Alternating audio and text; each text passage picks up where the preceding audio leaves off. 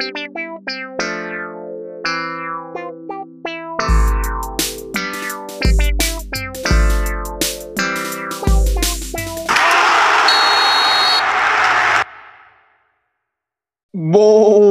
dia, boa tarde, boa noite, queridos ouvintes do Boleirês, a linguagem da bola. Estamos aqui para começar mais um episódio falando sobre o Grenal 433, válido pela 11 rodada do Campeonato Brasileiro de 2021. E, então estamos aqui, banca completa para falar sobre isso. Arroba Estevam Peralta, me falassem 0x0 antes do jogo, eu tava feliz. Mas depois do jogo, fiquei puto. É verdade, realmente faz sentido. Arroba Olé Batata. E pensar que o Grêmio, durante dois anos, teve Paulo Vitor, Vanderlei e Júlio César. Arroba Cartana182. É só agradecer ao Gabriel Chapecó por a gente não ter perdido o Grenal. É verdade, cara, tem toda a razão. E eu, arroba Carlos Pacheco, underline 27, que bom, já nem vou falar do Chapecó, mas vou citar também o Kahneman, que eu acho que fez um grande Grenal. Mas então, vamos começar, o jogo hoje é um só, né, então, quem, quem se sentir na quem se sentir na, na qualidade boa de fazer isso, fala um pouquinho sobre o jogo para nós. Eu só quero complementar a informação ali que também eu sou um dos responsáveis pelo empate, porque eu coloquei o Yuri Alberto no Cartola para zicar e nunca falha, né? Tá certo, tá certo. Garantiu. Tem que jogar na segurança, tá certo. Exatamente, não tem. Eu escalei no Cartola, ele não vai fazer gol, é impossível. Ah, perfeito, perfeito. Gostei, Mas... gostei da tua atitude, muito altruísta da tua parte. Mas o Nick, o Yuri Alberto, ele foi um dos grandes destaques do jogo, né? Uh, não sei se a gente pode dizer se positivo ou negativo, porque ele teve algumas oportunidades bem importantes que ele acabou não fazendo gol, né? E em que em outros momentos ele ele já demonstrou que faria alguns dos gols que ele perdeu, né? Claro, muito também mérito do, do Chapecó, mas acho que em algumas oportunidades, principalmente uh, uma das últimas que ele teve, que ele saiu, ele estava de frente e, e, deu, deu uma pancada em cima do Chapecó, né, sendo que ele poderia ter só deslocado né, com, a, com a perna esquerda. Uh, mas paciência, né? O Inter fez uma boa partida, né? Fez um, um, um confronto comp competitivo, né? O Inter competiu, né? teve a volta do Moisés, o Patrick e, e o Tyson, né?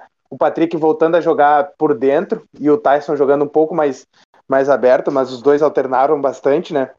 Mas achei bem interessante essa situação que o Aguirre promoveu nesse jogo, né? Porque ali foi um dos melhores momentos. Foram os melhores momentos da, da, da passagem do Patrick pelo Inter, né? Foi jogando ali por dentro, é claro. No último brasileiro ele foi muito bem jogando aberto, né? Mas o time tinha uma, uma forma reativa de jogar, então era parecido com, com essa função que ele, que ele cumpriu no, no, no Grenal, né? Uh, o Moisés também fez uma partida ok, né? Defensivamente foi bem e tal. Uh, mas eu acho que o grande destaque, assim, se a gente pode pegar alguém do Inter, foi o Bruno Mendes, né? Eu acho que foi o cara que, que mais se destacou assim, no Inter, fez uma boa partida, uma partida muito segura, né? E, e o Diego Souza não, já não vem numa boa fase, mas também não conseguiu uh, ganhar vantagem sobre ele. Ele, o Diego Souza, que nos últimos granais uh, se aproveitava da fragilidade de Lucas Ribeiro ou do Zé Gabriel e, e fazia gols ou dava escoradas de cabeça para outros jogadores do Grêmio fazerem gols, né? Então ele ganha, ele tinha vantagem em, nos últimos granais devido a essa incapacidade dos outros zagueiros, né, de conseguir marcar ele, principalmente na bola aérea. Né, e o Bruno Mendes foi muito bem, acredito que tenha sido o grande destaque assim, do time do Inter, né, junto com o Yuri Alberto. Né, mas é isso, o Inter fez uma, uma partida uh, ok, né, que dá uma certa confiança até pelo, pela questão de ter jogado melhor na, na casa do rival e não ter perdido, né, e numa semana importante de Libertadores, né, e também contar com com os, alguns reforços, né, que, que estão voltando. Como já falei, o Moisés, o Tyson, o próprio Bosquilha que está readquirindo ritmo e tal, né? Não teve o Palácios nesse jogo. Então, é, é uma vitória, é uma, é uma vitória não, né? Um empate que, que de certa forma foi bom para o Inter, né? Claro que ficou um gostinho um pouquinho amargo pela belíssima atuação do Chapecó, né? Então, vamos ver, vamos ver se o, o Inter consegue manter, né? Esse esse espírito, né? Vamos dizer assim, uh, para as outras partidas, além dessa organização, né? Porque no jogo contra o São Paulo Uh, isso foi uma coisa que, que, foi até assustadora, né? O Inter não tinha organização e não conseguia trocar três, quatro passes, né? E, mas nesse Grenal conseguiu fazer isso e a gente espera que consiga nos próximos jogos, principalmente nesse da, do meio da semana contra o Olímpia, né? O primeiro jogo da, das oitavas de final da Libertadores. Eu acho que é consenso da, da bancada que só o Inter poderia ter vencido o jogo, né?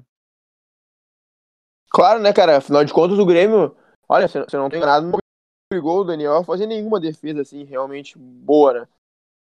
É, eu acho que só o Inter poderia ter saído, né? O Daniel não fez nenhuma grande defesa e o Inter neutralizou muito bem, né? O, as principais jogadas do, do Grêmio, né? O Ferreira estava sempre bem marcado e quando conseguia se desvencilhar não não, não, não conseguia fazer um chute saiu tão bom assim, também, né, inclusive né? se machucou. É, inclusive no segundo tempo ele saiu machucado e eu acho que vai ser uma lesãozinha que pode deixar ele um, um, tempinho fora, né? Porque joelho é complicado. Né? E o Douglas Costa também não, não, não fez nada demais, né? Acho que eram os, E foi ligamento, dois né? Jogadores... Foi ligamento. Ah, foi já, já tem a, a informação sobre isso, mas quanto uh, tempo parar? Não, o, te, uh, o tempo não, mas uh, o um repórter disse que foi ligamento, mas não é a, a, aquele, aquela lesão que fica tanto tempo fora, como foi o Bosquilha, Sarabia. Não, uma ruptura assim. total, foi, deve ter sido alguma parcial. Assim, um estiramento, né? algo assim. É, é isso, um estiramento, isso. alguma coisa assim. É, e, e, o Douglas Costa também, né, que, que não fez nada demais, assim, no jogo. E eles eram os, os jogadores mais perigosos, né, do time do Grêmio, mas não, não conseguiram criar muita coisa, muito pela, pela boa partida da, do setor defensivo do Inter, né. Uh, cara, uh, na minha opinião, o jogo foi ruim, né, no geral, como já se esperava. Mas a gente pode ver no, no jogo a diferença entre o Grêmio e o Inter hoje, né? Nenhum dos times está bem, nenhum dos times é bom, mas o Inter, pelo menos, parece que não, não convive com o abatimento psicológico, já o Grêmio convive. Então, sabe, o Inter conseguiu alguma tranquilidade, embora não fosse bom e tal, enquanto o Grêmio não, né? O Grêmio errou de, na saída de bola, Olha, os jogadores de frente do Grêmio, nenhum deles conseguiu ser acionado. Então, não, olha, pega assim os ponteiros e o Diego Souza, não foram acionados em momento algum para ter alguma jogada de frente. O máximo que a bola chegava era no Douglas Costa ali, que estava jogando de meia, e ele não conseguia levar o time ao ataque, porque parece que, não sei se isso, vai, se isso serve para sempre, ou só nesse primeiro momento, que ele ainda está se readaptando, né, voltando ao futebol. Uh, ele parece que não tem passe do meio. Ele até, ele até se movimenta bem por ali, consegue abrir alguns espaços no drible, mas ele não tem aquele passe pifador. Ele enxerga o cara, mas o passe não sai o ideal e acaba sendo interceptado. Então, os jogadores do Grêmio não, de frente não conseguiram ser acionados. E eu achei também o seguinte: o Fernando Henrique e o Bob Sim são dois jogadores que têm características mais fixas, né? Então, embora sejam guris, tal, não são de extrema mobilidade. Então, me parece que o Inter conseguiu ter o controle da meia cancha no jogo todo. O Inter conseguia é, sempre ter segunda bola e tal. E além de conseguir sempre segunda bola, atacava a defesa do Grêmio, que estava muito mal, né? Muito mal. Embora tenha voltado a marcação individual, o Jeromel fez, assim, acho que um dos piores jogos dele com a camisa do Grêmio. O Cortez mal também, tanto quanto o Diogo Barbosa vinha jogando mal, o Cortez jogou mal também, o Rafinha fraco. Então, só o Kahneman se salvou naquela, na, nesse sistema defensivo do Grêmio, o Chapecó, claro, né?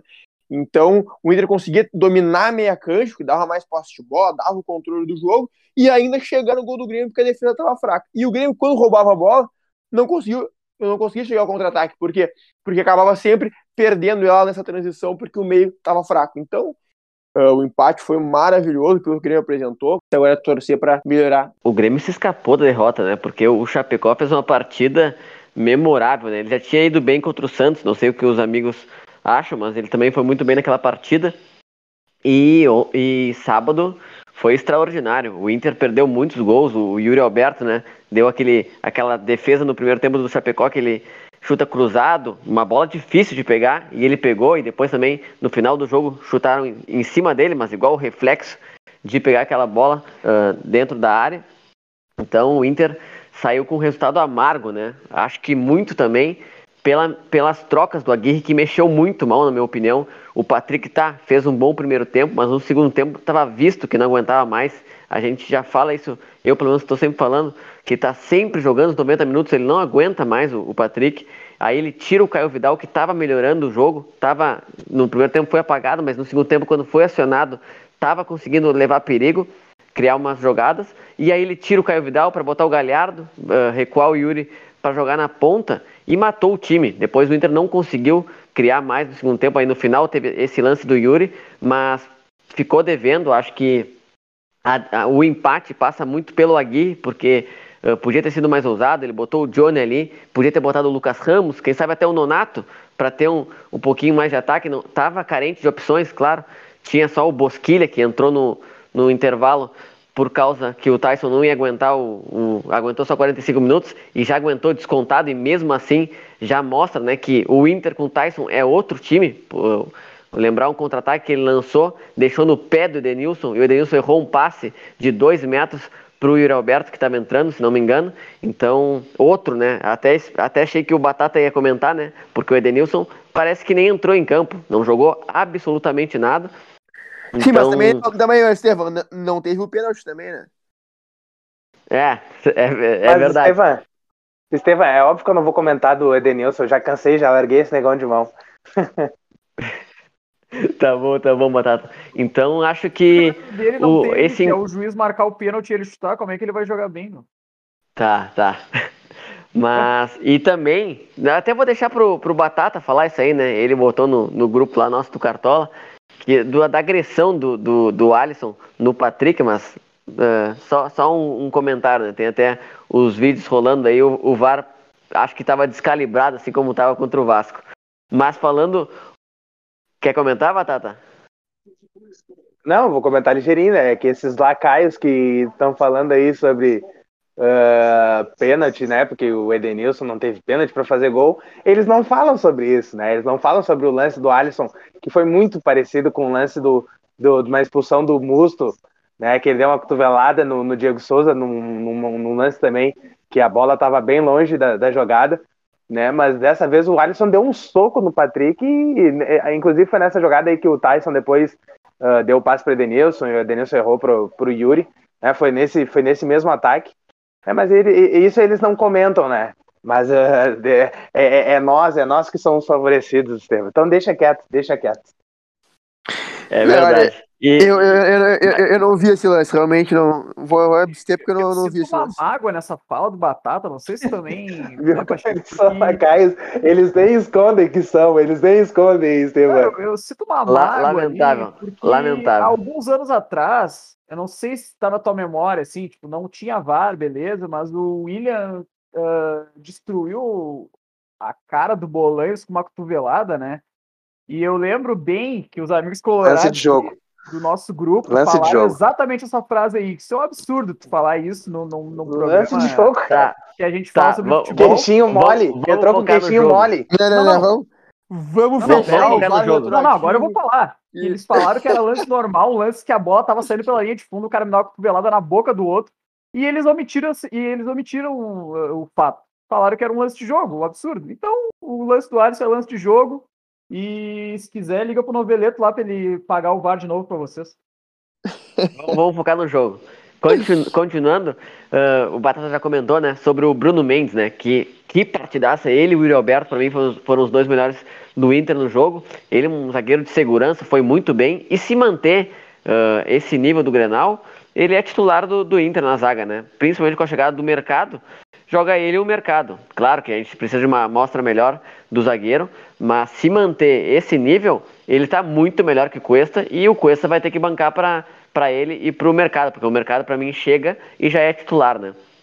E fazer ah, um comentário eu vou, eu, vou, eu, eu só vou discordar de ti rapidinho, porque o mercado, eu não lembro dele jogando de zagueiro, né? E E ele, é um, ele tem 1,80m, né? O Bruno Mendes também tem 1,83m e tal. A gente que já sofre com, com a bola aérea, tudo Mas bem, porque o, não, não é por falta de altura, é por falta de atitude dos zagueiros, né? Principalmente do, do Cuesta, né? Mas, cara, eu, eu não sei, não. não.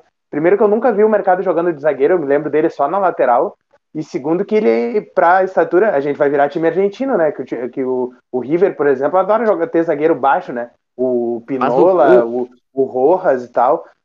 Não sei, tenho, que, tenho minhas que, dúvidas.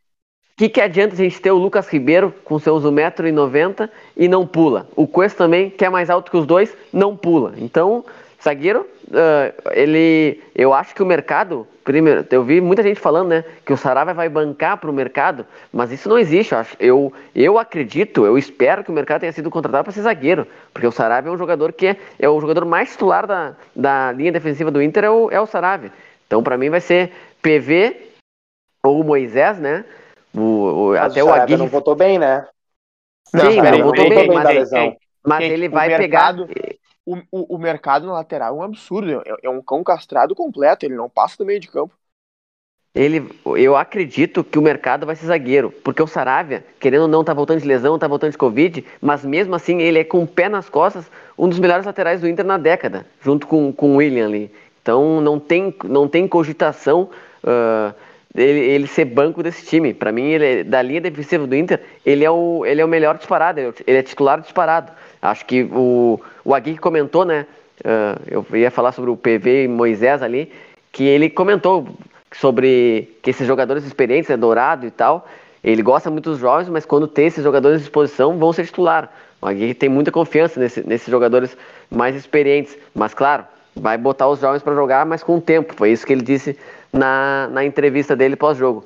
Mas só para finalizar, Estevam, diga. Só para eu pegar o gancho do, do, do, que o Batata falou sobre a altura ali, esse, essa questão ela é absolutamente fácil de refutar, porque a zaga que foi sensação no Inter e multicampeã, que é o Índio Fabiano Heller, um tinha 1,80 e o outro tinha 1,83. Então é muito mais uma questão de atacar a bola, de saber se posicionar, atacar a bola e tirar o atacante da jogada do que ter altura tá ligado? Hoje tem os caras altos ali, 1,90, 1,200 metros, pode ser, e isso não ataca a bola, não adianta nada. E pede para uns anão. E, e, posicionamento, tem uh, também marcar o, o, o, atacante, né? Também não. O, a gente vê o, o Bruno Fux, o Cuesta, uh, tantos lances que tomaram gol do, do Diego Souza, eles marcando a bola, em vez de marcar o jogador, deixando o, Diego mas... Souza subir sozinho. Mas, mas olha só, cara. Não, mas só, só, só, só para fechar esse debate eu, eu acho que não é uma sentença que tu vai tomar gol de cabeça tendo dois zagueiros não muito altos, mas é algo que já parte ruim. Se os dois zagueiros forem muito bons e bem entrosados, como o exemplo que deu o Cartan, é ótimo, dá, dá para sobreviver a isso, mas que não é algo que conta a favor, não é mesmo. No elenco do Inter não tem essa opção. Uh, o mercado, eu tenho total certeza que é melhor na bola aérea que o, que o Vitor Cuesta. E é 20 vezes melhor que o Lucas Ribeiro na bola aérea. O Bruno Mendes já mostrou nesse jogo que é muito melhor. Ele é, enfrentou um dos maiores uh, cabeceadores que, uh, da, do, do futebol brasileiro, que é o Diego Souza, que salta uma enormidade. É um Cristiano Ronaldo, parece, pulando esse desgraçado. E foi muito bem, ganhou quase todos o Diego Souza. Então, acho que se manter essa regularidade, uh, vai ser titular do Inter. Parece um Cristiano Ronaldo. Essa foi muito. Eu, na série B ele vai parecer quem, então? O Pelé? Não, não. Quem não, dera aparecesse, né? Não, eu disse no sentido de, de pular, né? Porque ele. Você não concorda que ele salta muito? Não, salta, claro, tem jeito falou. Mas só. Então, já, já pegando o Diego Souza aí que tu falasse, eu acho que o Bruno Mendes foi bem mesmo, mas o Diego, como eu disse antes, foi um pouco abastecido. E isso é uma coisa que eu tava querendo falar. Todo mundo falando mal da fase do Diego e tal, de fato, não tá tendo excelentes resultados mas eu acho que é muito porque ele está sendo pouco abastecido. Ele é um centroavante mais pesado, claro que ele não vai se movimentar full e tal, mas ele é um cara que depende de, de receber a bola, principalmente bola aérea, coisa assim, para fazer os gols, e o Grêmio não tá dando isso para ele. É claro que o resultado dele não tá aparecendo. Então, eu, eu absolvo um pouco essa questão aí, porque eu acho que tá, tá faltando, tá faltando receber bola. Esse jogo, ele nem teve uma bola boa, e ainda assim conseguiu oportunidade, né? Acho que a melhor oportunidade de gol do Grêmio no jogo foi a bola que ele tentou encobrir o Daniel uma bola horrível, né? Ele tava encurralado entre dois zagueiros e ele conseguiu, no lance de, de qualidade, ali se livrar da zaga e tendo uma finalização por cobertura. Então, isso que eu penso do Diego, assim como já falei antes do, do, dos ponteiros do, do Grêmio. Eu queria acrescentar mais a, que, que, o Rafinha é incrível, né? Parece que ele não tem intensidade, assim, quando entra o Wanderson, parece que o, tem, o Grêmio corre dez vezes mais pelo lado direito, então é, é uma coisa que tem que ser observado. Eu acho que o Wanderson tá, passou da hora de receber oportunidade, assim como o Guilherme Guedes, afinal de contas, quando joga o, o, o Diogo Barbosa, a gente arranca os cabelos. Quando fica o Cortez, joga o Cortez, a gente arranca os cabelos também. Então não tem como. O Cortez até em determinado momento estava um pouco melhor, mas no final do jogo ele tomou bola nas costas, um horror, uma insegurança absurda. Então o Grêmio precisa dar oportunidade para os Williams laterais. Uh, o Wanderson é bom jogador, o Guilherme Guedes ainda é uma promessa, depende de como, como ele tá, né? Que a gente não sabe, mas tem que receber oportunidade, porque não dá para se contentar com o ruim que tá aí, porque é o mesmo caso do gol, né? O Basta falou ali, ele ficou tanto tempo com goleiros ruins e, e não deu oportunidade para os guris. Tem que dar oportunidade se, se o que tá ali não, não tá bom. Pode ser que o outro que entra não resolva também. Aí é azar, vamos ao mercado, né? Mas tem que tentar. E para completar só, o Chapecó ali fala. O mercado já é nosso, o Inter já contratou o mercado, já, Pacheco. é verdade. O mercado já tem clube. Mas só para fechar sobre o Chapecó, uh, falando sobre as defesas dele e tal, para mim ele fez três grandes defesas no jogo, além de outras várias defesas de segurança, assim, boas também, mas tem a primeira defesa, aquela que o Yuri Alberto chuta cruzado na entrada da área, ele pega no cantinho no primeiro tempo, é uma defesa de extrema dificuldade, porque o Yuri Alberto ele consegue uma finalização absolutamente inesperada. Não, não esperava que ele chutasse ainda mais naquele ângulo, ele conseguiu chutar bem no cantinho, um ângulo muito improvável, e o Chapecó muito ligado, com muita elasticidade, chegou bem na bola, conseguiu fazer aquela defesa. A finalização do Tyson, que o Tyson sai cara a cara com ele, ele consegue fechar, é muito boa também. E a, e, e a primeira finalização em cima dele, acho que é do, é, é do Yuri Alberto, no, no final do segundo tempo, ela é muito difícil, porque embora ela seja mais ou menos aonde ele estava, assim, é, é, em cima. Então, ele tem que levantar o braço com muita velocidade, é uma grande defesa. Aí depois teve aquela do Patrick, que, já foi um pouco mais tranquilo, porque essa sim foi mais onde ele estava mesmo, né? Mas, enfim, é, enfim para mim essas três são muito boas, sem contar tantas outras de extrema segurança. Realmente foi o melhor nome do jogo, ao lado do Kahneman, que jogou uma enormidade na, na, na zaga do Grêmio. Jogou por ele, pelo Joramel, pelo Rafinha, pelo Cortez e quem mais precisasse. Só mais um, só mais um comentário sobre, sobre o Grêmio, né? Uh, é, mesmo a gente falou antes do jogo, né? Como o Inter e o Grêmio estavam mal, mas o Grêmio me assustou bastante. Eu sabia que o Grêmio estava mal vendo os jogos, mas confrontando o Inter, achava que o jogo ia ser mais parelho, um jogo uh, ruim, mas parelho. O jogo foi ruim, mas até superou minha expectativa, não foi tão ruim como eu achei que fosse. Mas o, o Grêmio foi muito mal. O Douglas Costa perdendo a corrida para o Patrick. Patrick saindo meio metro, uh, meio metro depois e ganhando o Douglas Costa na corrida. Aquele lance foi um absurdo. Então o, o Felipão vai ter bastante trabalho. Agora já enfrenta já a LDU na, na Sul-Americana, né? Na, não sei se o jogo vai ser na altitude. Não sei se já liberaram já no, no Equador. Mas o, o Felipão vai ter trabalho, vai ter pouco tempo para treinar, né? A gente já comentou isso também sobre o Aguirre. E vai ter que acertar esse time quanto antes, porque o Grêmio tem três pontos, apesar de dois jogos a menos, tem três pontos no campeonato e o, o, o campeonato tá indo, né? Já estamos quase no, em um terço do, do Brasileirão. É, Estevão, bem lembrado, caralho. Teve uns dois ou três lances no jogo que o Douglas Costa arrancou assim, passou as marchas no motor dele e, não, e a velocidade não veio, né? Ele que era conhecido por ser um velocista, tá? Não sei se é por causa do peso, o que que é. Ele arrancou, foi, ó, teve um com o Patrick, teve outro, acho que com, com o Bruno Mendes mesmo, que parece que não, não, não tinha potência ali para ele. Então, e a questão sobre o jogo da LDU, cara, esse é um jogo que eu tenho uma ótima expectativa, porque eu já disse várias vezes aqui que, para mim, além de todo o problema uh, técnico e tático, tem muito problema psicológico também, e esse é um jogo que, por não ser do Campeonato Brasileiro, o Grêmio tende a jogar um pouco mais tranquilo, menos pressionado. E se tiver um resultado positivo, ele pode dar uma certa confiança para a gente levar para o Campeonato Brasileiro. Então eu, eu, eu, tenho uma boa expectativa sobre esse jogo, para ver o Grêmio jogar um pouco mais leve e, e melhorar ainda melhor o moral, porque eu acho que para mim esse é o grande ponto do momento. O Grêmio precisa melhorar a moral, porque do jeito que tá não dá. O jogador, a bola tá queimando e isso aí a gente sabe que o jeito mais fácil do time grande cair é a bola queimar, porque qualidade suficiente para cair nenhum time grande tem, nem o Inter tinha em 2016, sempre tem qualidade para escapar, um pouquinho que seja. Agora, uh, tem que, não pode a bola queimar. Quando a bola queima, aí, aí não tem volta. Vai ter alguns desfalques para esse jogo, né?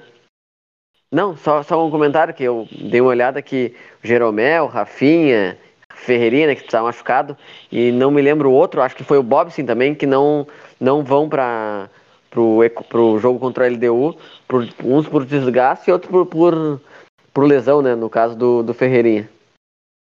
É, complementando o que o Pacheco falou ali sobre, sobre o jogo, eu acho que eu também acho que é uma boa oportunidade para para ganhar moral, porque não é do Campeonato Brasileiro o jogo, né? E, tipo, daí, e sai um pouco do, do, do que está acostumado aqui de jogar no Brasil e tal, jogar contra um time fora e tal, uma outra competição, acho que acho que é válido. Apesar disso, a gente que, acompanha bastante as mídias paralelas, né, não só o que passa na grande mídia sobre Inter e Grêmio, uh, eu, eu ando lendo bastante, principalmente no, no Twitter e, e, algumas páginas assim, falam que, que o grupo tá realmente tá rachado, né? E teve aquela questão do, do último jogo lá, que o, que o Rafinha e o Diego Souza não voltaram para assistir o segundo tempo e tal, e a, até umas conversas que eles queriam barrar a vinda do Filipão, né? Se é verdade, eu não sei, mas uh, vendo pelo, pelo campo mesmo, assim, pelo jogo, parece mesmo que, que os caras não estão muito afim de, de, de, sabe, conversar durante o jogo, de, de jogar mesmo, de... O time parece estar tá perdido, assim, parece que é cada um fazendo o que quer durante o jogo, um pega a bola, vai pro drible, ninguém se apresenta. O Pacheco falou que o Rafinha parece que não não quer participar do jogo, o cara não, não passa, não, não, não tenta cruzamento, não faz nada que um lateral teria que fazer, né? Participar bastante da, da fase ofensiva do jogo. E é bem isso, o Diego Souza também antes era bem participativo, saía, fazia o pivô, às vezes buscava a bola no meio, tocava e tal, fazia uma triangulação pelas pontas, daí ia para a área. Hoje em dia parece que ele fica lá isolado, uma ilha, esperando a bola e Claro, né, a bola não chega porque não, não tem as trocas de passe pelas laterais ali, né? Fica, fica a cargo do Ferreira e do Douglas Costa de, de carregar os caras e fazer a jogada. Não tem muito o que fazer. E também, falando, trocando de assunto totalmente agora, mas. Mas, ô, peraí, ô, ô deixa, deixa, eu completar ali sobre esse assunto. Eu não tô dizendo que não tenha problema no time e tal, mas eu não sei, esses negócios de problema de vestiário, eu acho que muitas vezes a gente vê o, o problema de onde é que vem, assim, eu acho que o Grêmio tem muito problema organizacional, tu vê de onde está vindo o problema, que vem da organização, e aí começam as histórias de que é problema disso, o cara brigou com um, um brigou com o outro, e aí não não estão se fechando, por isso o time não está jogando, e eu, eu, não, eu não tendo a acreditar muito nisso, até porque a gente sabe que a, a imprensa, ela inventa muita história, né, parece que, parece não, tem muita gente aqui na imprensa gaúcha, tanto tradicional como alternativa que dá opinião e achismo, pitaco, como se fosse notícia, né? Então, cara, eu não tô dizendo que não tenha problema e tal, não, eu não tenho como saber, mas às vezes a gente vê bem, eu vejo de onde vem os problemas, é, é uma desorganização muito grande da parte tática, e se houverem problemas mesmo, muitas vezes os problemas vêm do resultado, né, cara? Porque é, é um ambiente de fracasso, né, de insucesso, de tristeza, e isso aí, claro, que deixa os ânimos mais exaltados e não acho que isso seja necessariamente a causa do problema. Assim, ah, o Grêmio tá jogando mal porque o fulano brigou com o fulano.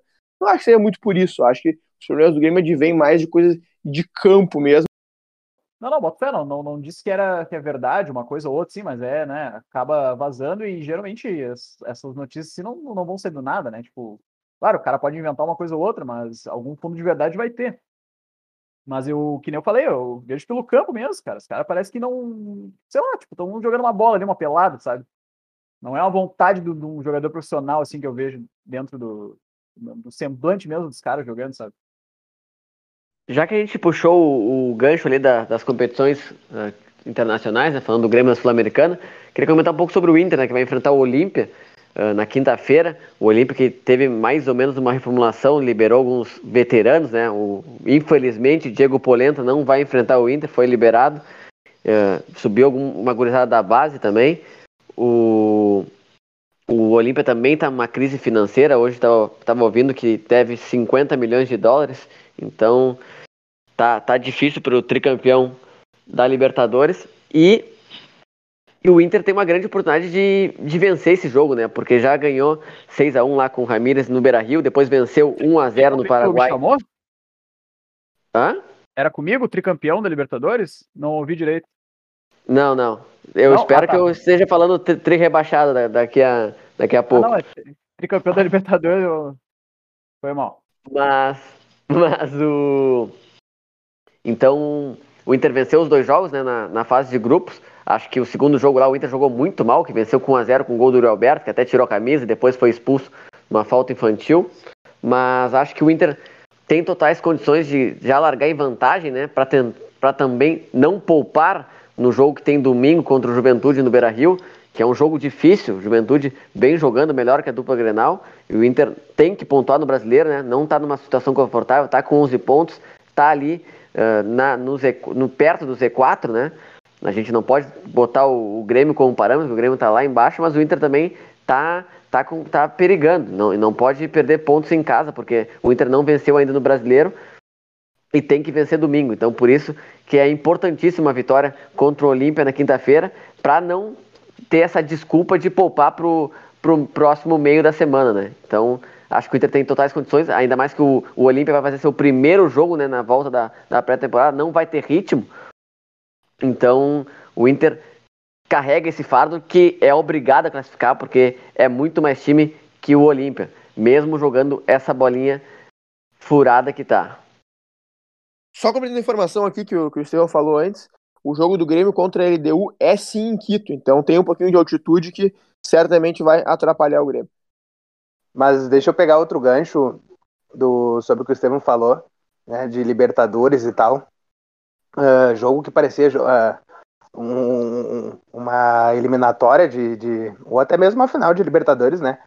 Foram as finais da, da Eurocopa e da Copa América, né? A da Copa América muito mais, por ser um Brasil e Argentina.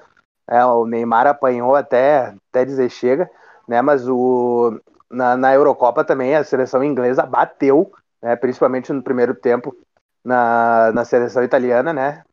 E foram dois bons jogos, né? dois jogos competitivos e tal. Uh, claro que na, nas finais a gente sempre espera que seja grandes jogos, por serem as duas melhores equipes da, da, das competições, mas acho que, que ambas as conquistas foram merecidas, né? Uh, o, o, Messi merecia mais do que a Argentina, né? Vamos dizer assim, o Messi merecia ser, ser campeão com a seleção argentina, né? E conseguiu isso, mesmo não tendo uma grande apresentação na final, né? Foi muito bem marcado e tudo mais. Uh, mas contou com, com a parceria né, do, do grande, de um dos grandes né, destaques dessa, dessa seleção nessa Copa América, que foi o Depou, né? E o Di Maria que uh, assumiu a titularidade no final da competição e fez o gol, né? Numa falha total da, da, do sistema defensivo do, da seleção brasileira, né? E a Itália que foi muito bem. A Itália totalmente merecida a conquista. E o final do é. jogo, né, Batata? Quando o juiz Oi. apita. Não, só comentando, o final do jogo, né? O juiz apita e todos correm em direção ao Messi, que se ajoelha chorando já. Aquela, aquela cena foi muito bom. Imagina, o Messi carregava uma mochila nas costas de não ter vencido nada pela seleção, mesmo sendo um gênio como é. é e outra. E, Não, só ia comentar que o, o Di Maria, eu acho que é o clássico exemplo que a gente pode falar de um jogador de seleção, né? Porque em clube ele não joga bem, acho que desde 2014 mas na seleção ele ainda entrega bastante. Não, e tudo e também teve toda a questão durante a semana do que rolou bastante no Instagram, principalmente, né, das pessoas manifestando que iam torcer pela Argentina e tal, e daí as pessoas brigando por causa disso. Mas, cara, independente disso, velho, é, é um gênio do futebol e eu postei no Instagram e tal, e, cara, é, era muito injusto esse cara acabar a carreira sem ter um título pela seleção, né, meu? Sabe? É, cara, é, é muito raro aparecer gênios assim no futebol. Então, tipo, Pelé só teve um, Ronaldinho Gaúcho tal, etc. Ronaldo Fenômeno. E, e é tão raro esses caras aparecerem e, to, e todos eles têm uma história na seleção, né? Principalmente os brasileiros. Uh, e claro, né, os dois de, de agora, o Cristiano Ronaldo e o Messi. E que bom agora que o Messi também tem título pela seleção. Uh, e eu acho que não tem muito essa de, ah, torci pela Argentina. disse, ah, cara, torci realmente, eu olhei o jogo bem neutro ali, porque a seleção brasileira não empolga tanto. Uh, não parece ter um time para competir, principalmente na Copa do Mundo, né? A gente, a gente, vendo o nível da Eurocopa lá, tá muito alto, realmente. Uh, eu acho que com certeza a, a, Copa do Mundo vai ficar na mão de um europeu. E não torci pela Argentina, assim, terrenho, ah, torci mesmo, cara, olhei o jogo bem neutro e, claro, mano, é, é, foi emocionante ver o Messi levantar a taça ali e tal, tudo. E merecido. É, cara, e realmente pegou um ponto aí que a seleção brasileira tá rendendo muito mal, né? Eu, eu não torci contra o Brasil, porque eu, já tentei torcer contra o Brasil quando menor várias vezes, mas eu descobri que eu sou brasileiro, não adianta. Depois a gente perde rindo da gente lá fora, então é melhor torcer pro Brasil. Só que, de qualquer maneira, eu admiro o futebol argentino e merecia o Messi ganhar, as pessoas falaram, mas o Brasil tá jogando muito mal também, né? É, é muito difícil o Brasil ganhar essa Copa América, ia ter ganho duas Copas América seguidas e tal, ia passar uma mensagem que tava tudo bem, tá fazendo um grande futebol, e não tá, né? Não tá. O Brasil tá jogando, então, o rendimento tá muito fraco. Olha, quando acabou a Copa do Mundo. americano no geral, né, Pacheco? A gente olha toda. Sim. A gente vê o nível de uma Copa, numa Eurocopa pro nível de uma Copa América, pelo amor de Deus. Não tem não, nem claro. comparação o nível dos jogos, a velocidade, a intensidade dos caras lá fora é outra coisa. Não, claro. A própria Argentina mesmo, né? É um time reativo e totalmente dependente do Messi. Agora, cara, eu, quando acabou a Copa do Mundo ali, eu, eu fui a favor da manutenção do Tite. Eu achei que ele estava fazendo um bom trabalho e que não tinha, porque aquele, aquela derrota que foi, assim, foi do jogo, coisa que acontece, interromper o trabalho, é, era melhor deixar que era o caminho certo. Agora, o impressionante é que depois daquilo, parece que a, começou um declínio muito grande. Né? Da, da, Copa em diante, o Brasil nunca mais se encontrou. Na verdade, na Copa já não foi tão bem, mas tinha desfalques e tal, do Renato Augusto, que era o nome principal daquele meio-campo. Mas da Copa em diante, declinou cada vez mais. Ao invés de, de retomar a ascensão, até manter o futebol, tá cada vez pior o desempenho do Brasil, que é mascarado pelos resultados contra esses péssimos times sul-americanos, mas que na Copa do Mundo não vai levar lugar nenhum. Ah, mas eu, eu, discordo um pouco porque eu acho que a geração é muito fraca, cara. Uh, e tem, tem muita gente falando sobre isso, né?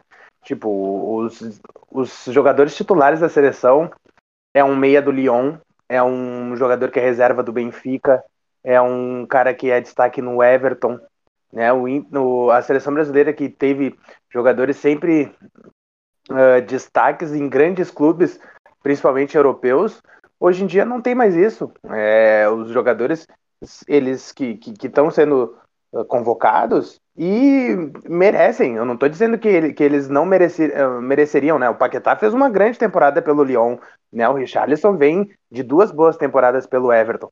Mas é que não tem quem levar, né, cara? É, esses são os nossos melhores jogadores. E a gente sabe que o futebol que é jogado aqui no Brasil é totalmente diferente, né?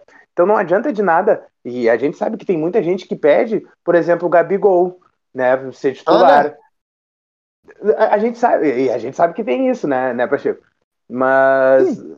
é isso, os melhores estão ali, mas os melhores não são melhores em grandes clubes, né? Coisas que nas outras seleções isso acontece. Né? Mas o... Vai, vai, vai.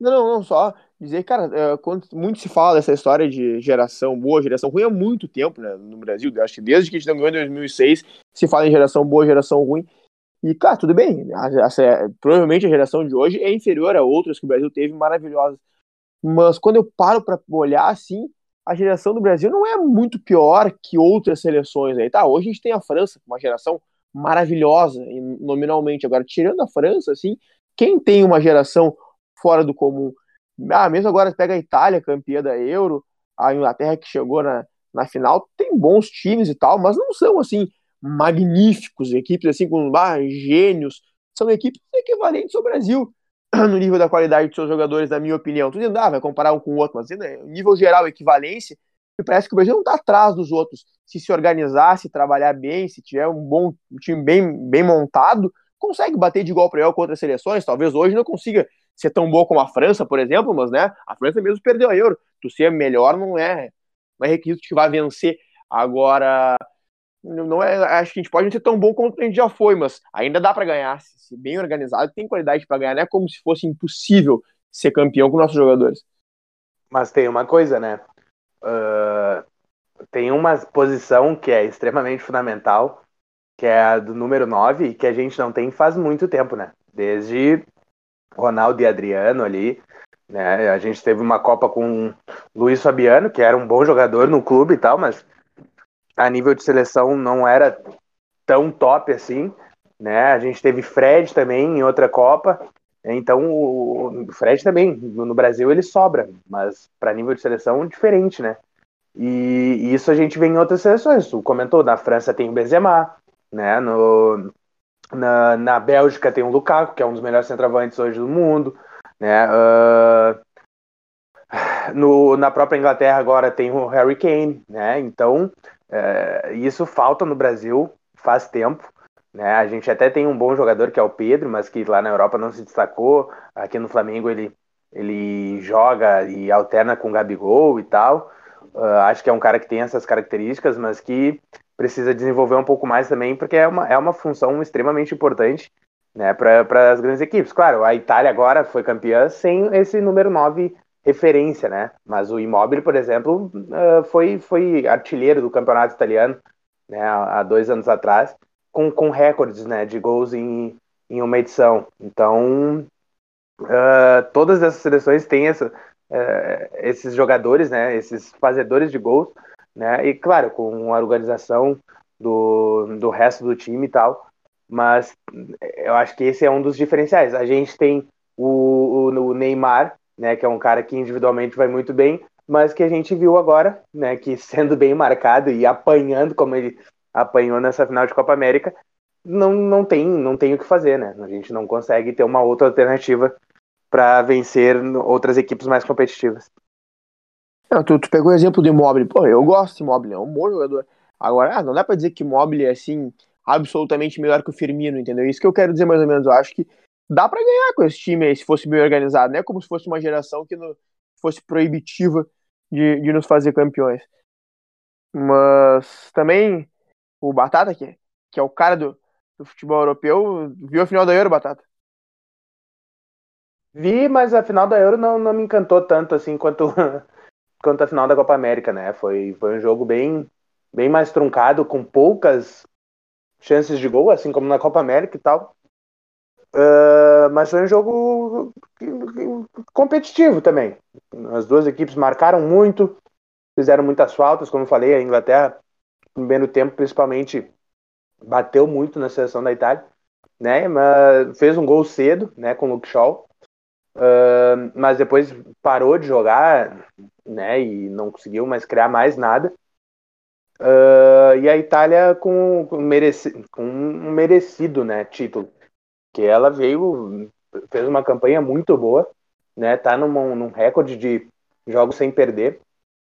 Tá com uma geração bem interessante, assim, com, com, com jogadores uh, com, com nível de, de competitividade bem, bem legal, né? E uma coisa que é importante também foi o crescimento da liga, né? Da, da liga italiana, né? Que nos últimos anos teve a Juventus como hegemônica, né? Nessa temporada a Inter de Milão ganhou, né? A Juventus ficou em quarto, né? Tem a Atalanta na frente, o próprio Milan retornou, né? Uh, a fazer uma boa campanha, né? Então isso também ajudou com que a seleção tivesse alguns bons valores, né? Nessa nessa seleção, né? Eu destaco o, o Donnarumma que foi eleito melhor jogador uh, dessa final, né? Pegou dois pênaltis tá saindo agora do Milan, mas é um jogador criado no, no Milan e tal, né? E o Chiesa, que é jogador da Juventus, hoje, né? Mas é, é da base da Fiorentina